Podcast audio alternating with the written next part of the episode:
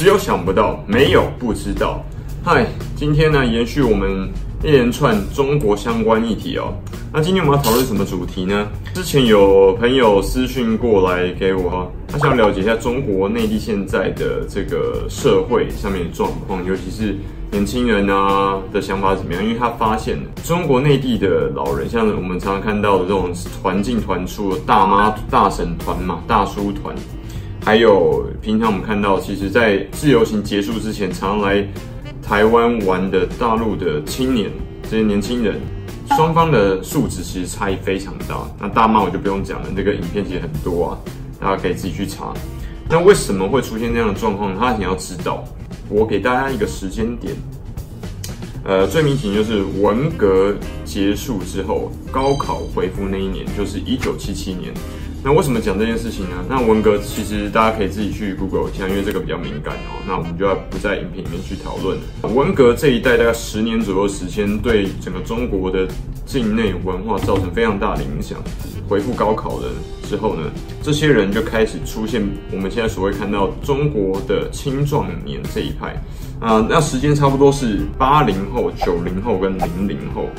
那我们这边讲就是七年级、八年级、九年级跟十年级这一派，是我们常常讲刚刚讲的这些比较青壮，或者说常常来自由行，就是我们一般日常会看到这些自由行的游客。受到文革最大影响的这些人，还有这个教育水平可能相对来讲比较低，跟前面的这一派这批人呢，他的年龄差不多是一九七零、一九六零、五零、四零、三零后出生的这些人。也就是前面刚刚讲这批人的他的父母辈或是祖父母辈，为什么会这样讲呢？我我之前在前几期的影片有讲到，吃饭的时候他们的或者说日常的生活习惯，你就看得出来。吃饭的时候，可能刚刚讲的比较老多，他们这一帮人他们会比较呃，也就比较脏啊。那我看过最夸张的是我到。呃，湖南的时候吃饭，他们那个打扫的方式，直接把就桌上都吃了很多剩菜剩饭嘛。他打扫的时候是直接把这些东西直接扫到地板上，然后等到所有客人离开之后呢，然后他才开始去清洁。那其实这个对呃我们来说，这个是非常难以了解的打扫方式。你怎么会这样打扫呢？这是一个，啊，另外一个。就是对生活条件的不在意的公交枢纽，那有点像是台北车站啊。那上厕所的时候 没有门，然后他蹲在那边上大号，他就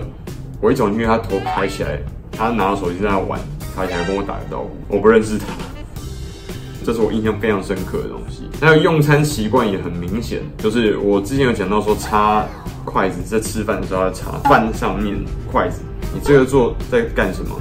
有没有点家教？怎么会这样吃饭？习惯弄好来，把它拿下来。进入地铁的时候，原本很多人跟我讲的一样，我会觉得哎，好像没有什么人会在中国内地来让座。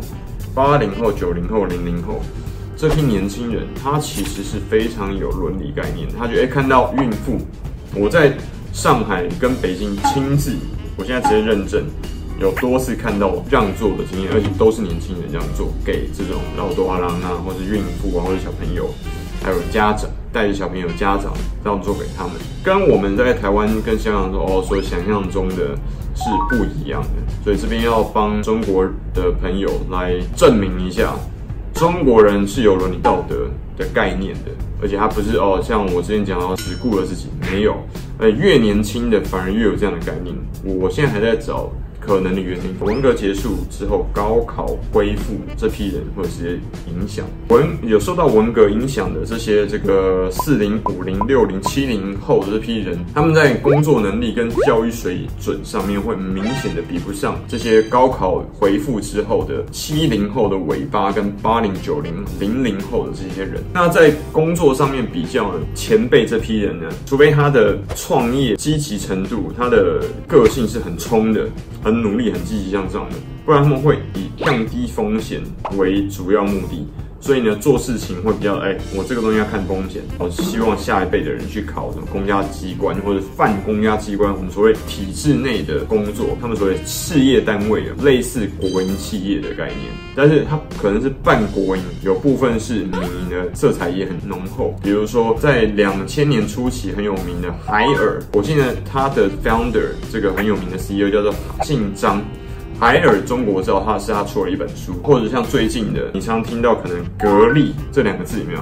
？Gree 董明珠是格力目前的 CEO，是非常有名的一个企业，它是专门做白色家电起家的。那这两个企业可能在二零一零年为水平线开始出现这个转折，所以现在是格力比较有名。在两千年到一零年左右中间是海尔，算是一个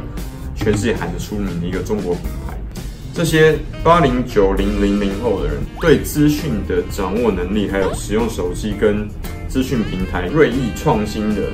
呃，记忆程度会明显的更高。完全沉浸到这个网络文化的氛围。阿里巴巴的马云，其实某程度也可以代表这，就是四十岁以下的这批人都可以这样来说。双方人在沟通的时候，其实你看得出来，在文化跟教育水准能力差异太大的状况底下，沟通就会出现很明显的落差。所以呢，大家如果有去稍微了解一下大陆的话，不是说每天去看那个秒拍哈，不是只有秒拍而已，大陆还有很多其他像豆瓣。或是知乎，大家可能比较了解的这些品牌。豆瓣呢，我自己亲自就有去了解过，它里面有一个群组是超大，而且历史超悠久，名称非常惊悚，叫做“父母皆祸害”。它的意思是什么？就是说这些人在家庭里面，其实遭受父母来源的情绪暴力是非常明显的。那有些严重到甚至有多次自杀的经历，或者是说逼不得已，他已经受不了家里这样子的情绪压力，他就很早早的十六七岁就从家里离开，然后到外面去自己求生，完全跟家里断绝联络。这样的状况是很多的。如果你不相信，可以去查一下。但是我不确定他现在是不是好像之前一阵子被取缔掉了。但是我之前看的时候，它里面讨论串好像有接近一百万的讨论串，这个在台湾基本上是。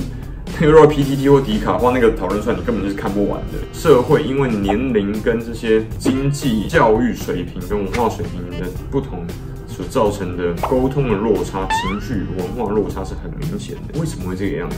原因就在于说，我们根本就不了解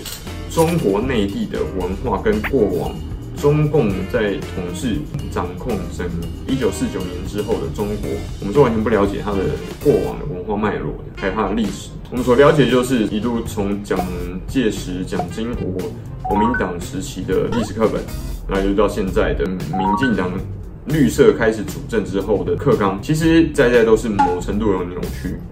那所以我才会一直在各个影片里面所建议大家相对客观的角度来讨论这件事情。才像你说，今天想要给你的一些小知识、小讯息，还有关于对岸的一些资讯。如果你对中国的这些影片有什么样主题的想法，或者说想要了解更深入哪一个领域的主题，欢迎在频道的讨论区里面分享。那如果你喜欢我们的影片的话，也请你不要吝啬，帮我们点个订阅、加个赞跟分享。今天才向你说到此结束，我们下次影片再见，拜拜。